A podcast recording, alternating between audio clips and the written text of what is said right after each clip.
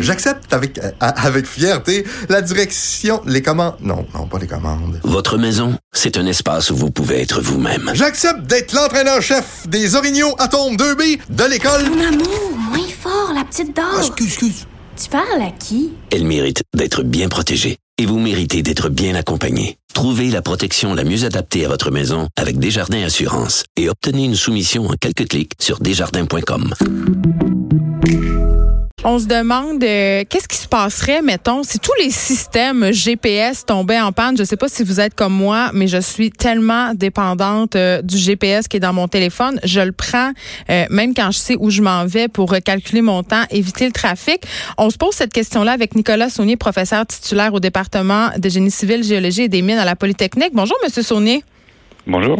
Euh, je racontais cette anecdote en début d'émission. Euh, la US Air Force qui a mis hors service euh, sans faire exprès euh, par une petite bourde ses satellites GPS. je disais cette manœuvre-là a provoqué un dérèglement des autres satellites en service, un dérèglement qui pouvait sembler vraiment minal, euh, minimal, pardon, horloge qui a affiché un décalage de 13 millionièmes de seconde, une erreur qui était, je le dis, le minuscule, mais qui a entraîné des dysfonctionnements majeurs euh, pour la police, euh, les pompiers des États-Unis du Canada. Donc, on est vraiment dépendant de cette technologie-là, pas juste à simple échelle de moi dans mon auto, mais à échelle mondiale. Oui, oui, effectivement. C'est difficile. En fait c'est une très bonne question et il semble que personne n'ait vraiment essayé de déterminer à quel point, enfin, quelle est la quantité de services qui seraient perturbés ou interrompus, effectivement, avec des, ce type de, dysfonctionnement. Ben, parlons-en des services qui seraient interrompus. Là, on pense automatiquement automobile, on mhm. pense circulation, mais ça n'affecterait pas juste la circulation. On sait qu'il y a des ports de marchandises qui seraient paralysés. Comment, pourquoi?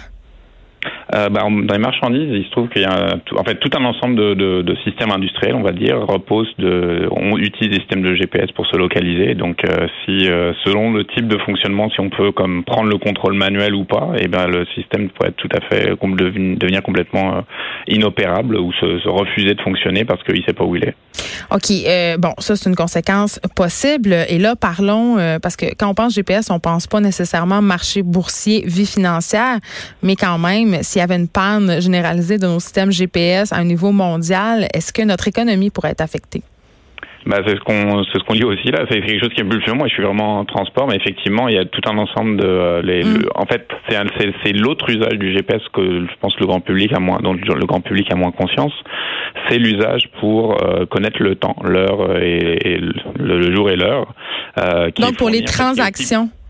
Oui, et donc, euh, bah, et donc le, le, dans des transactions, eh bien, les, les, les heures de, de qui, qui, servent à tous ces systèmes de se mettre d'accord sur qui a fait la transaction et surtout à quelle heure, là, ils, ils souffrent de ces, de ces, de ces écarts ou de, de l'absence s'ils n'avaient pas l'information de temps.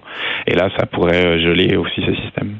Vous, évidemment, vous êtes un professionnel du transport. Il faut avoir pris un taxi euh, à Montréal ou dans d'autres villes d'ailleurs pour savoir que les chauffeurs sont rendus complètement dépendants au GPS. Avant, les chauffeurs de taxi devaient savoir toutes les rues des villes dans, dans lesquelles ils travaillaient par cœur. Maintenant, ici au GPS, même que parfois j'assiste à des choses complètement illogiques. Un chauffeur qui va suivre son GPS advienne que pourra. Uber aussi qui fonctionne avec un GPS. Est-ce que c'est une bonne ou une mauvaise chose selon vous?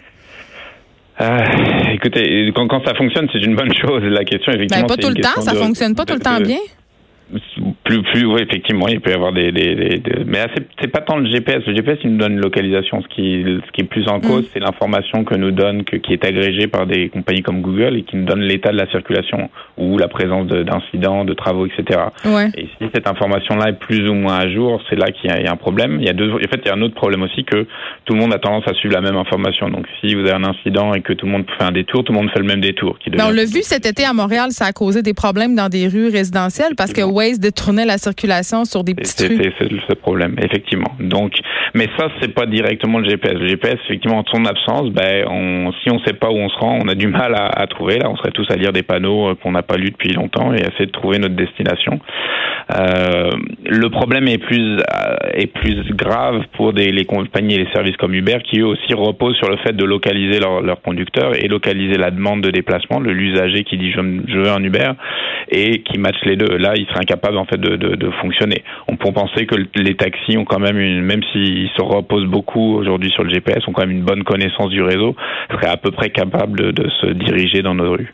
Donc, si tous les systèmes GPS tombaient en panne, on serait, euh, hein, on serait pas très bien avancé, Monsieur Sony?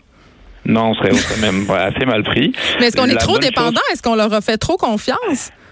Comme je vous dis, j'ai c'est le revers de la médaille. On, ouais. il y a un bon côté quand ça fonctionne, c'est extraordinaire. Euh, mais effectivement, à partir du moment où on se met à considérer qu'il y a une technologie sur, et qu'on se met à en dépendre à ce point-là, on est effectivement dans une mauvaise situation quand ça quand ça ne fonctionne plus.